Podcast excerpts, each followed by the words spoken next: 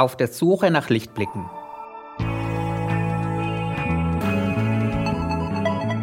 Hashtag Volatility, der Anlage-Podcast von QC Partners.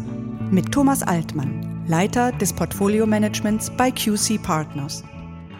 Herzlich willkommen zu einer neuen Solo-Episode von Hashtag Volatility. Es gilt weiterhin, dass wir eine Fortsetzung unseres Podcasts Hashtag Volatility im Gesprächssetup anstreben. Dieser Prozess dauert an. So lange halte ich Sie mit Solo-Episoden auf dem Laufenden. Und hier gilt kürzer, kompakter, aber genauso informativ. Heute möchte ich mit Ihnen gemeinsam auf die Aktienmärkte schauen.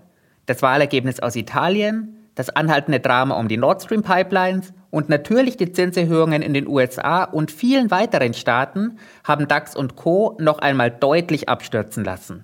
Beim DAX ist die 12.000 gefallen. Vom Allzeithoch aus dem November des vergangenen Jahres bei knapp 16.300 Punkten sprechen wir über einen Drawdown von 27 Prozent. Deshalb möchte ich heute mit Ihnen gemeinsam einer ganz wichtigen Frage nachgehen.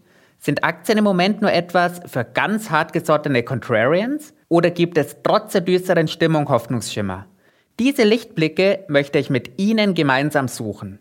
Bleiben wir kurz bei der düsteren Stimmung. Und hier ist fast egal, auf welchen Sentimentindikator wir schauen.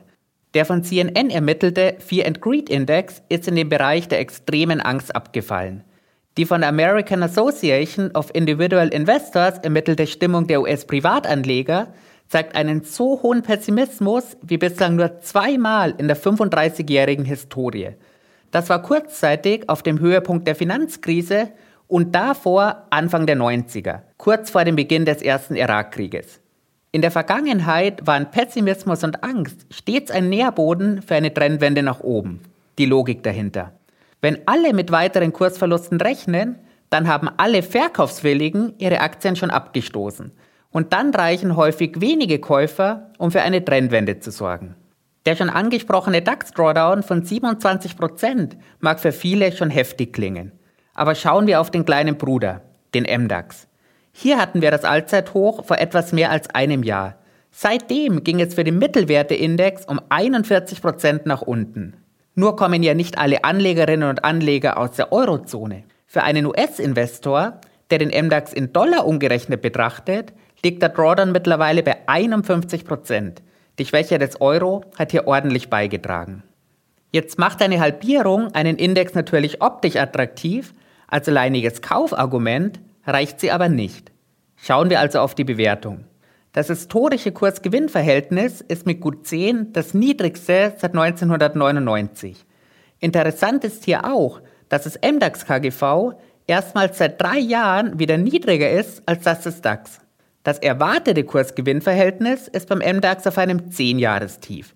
Hier ist der MDAX zwar weiterhin etwas teurer bewertet als sein großer Bruder, aber die Schere geht zusammen. Beim DAX 40 ist das erwartete Kursgewinnverhältnis zeitweise in den einstelligen Bereich gefallen. Noch spannender ist der Blick auf das Kurs-Buchwert-Verhältnis.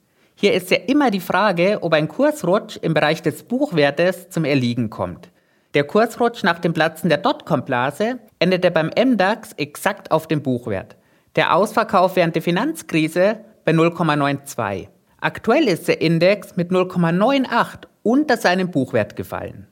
Wer jetzt denkt, billiger geht kaum noch, der muss seinen Blick in Richtung Asien schweifen lassen.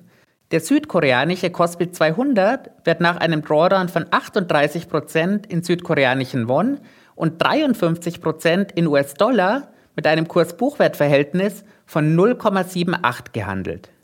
Aber auch das ist noch zu toppen. Der Hang Seng China Enterprise Index ist 72% unter sein Allzeithoch aus dem Jahr 2007 gefallen. Vom Verlaufshoch 2021 beläuft sich das Minus auf 53% Durch die Kopplung des Hongkong-Dollars an den US-Dollar müssen wir hier keine Währungsunterscheidung treffen.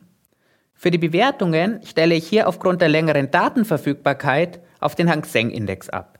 Das historische Kursgewinnverhältnis ist mit 6,5 das niedrigste seit Beginn der Datenaufzeichnung im Jahr 1993.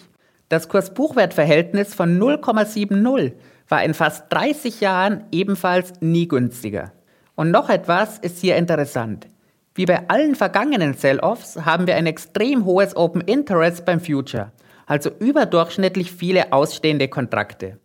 Das spricht dafür, dass sich viele mit dem Future für fallende Kurse positioniert haben.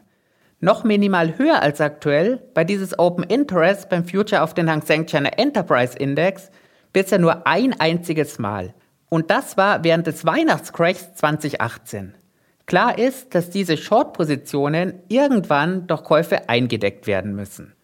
Ob Ihnen diese Zahlen nun ausreichen, um wieder optimistischer zu werden und Aktien wieder attraktiver zu finden, das müssen Sie für sich selbst entscheiden. Ich gebe hier ausdrücklich keine Anlageempfehlung ab. Wie sich die Indizes und die Bewertungen weiterentwickeln, das werde ich für Sie beobachten. Vielen Dank fürs Zuhören, bis zum nächsten Mal und machen Sie es gut.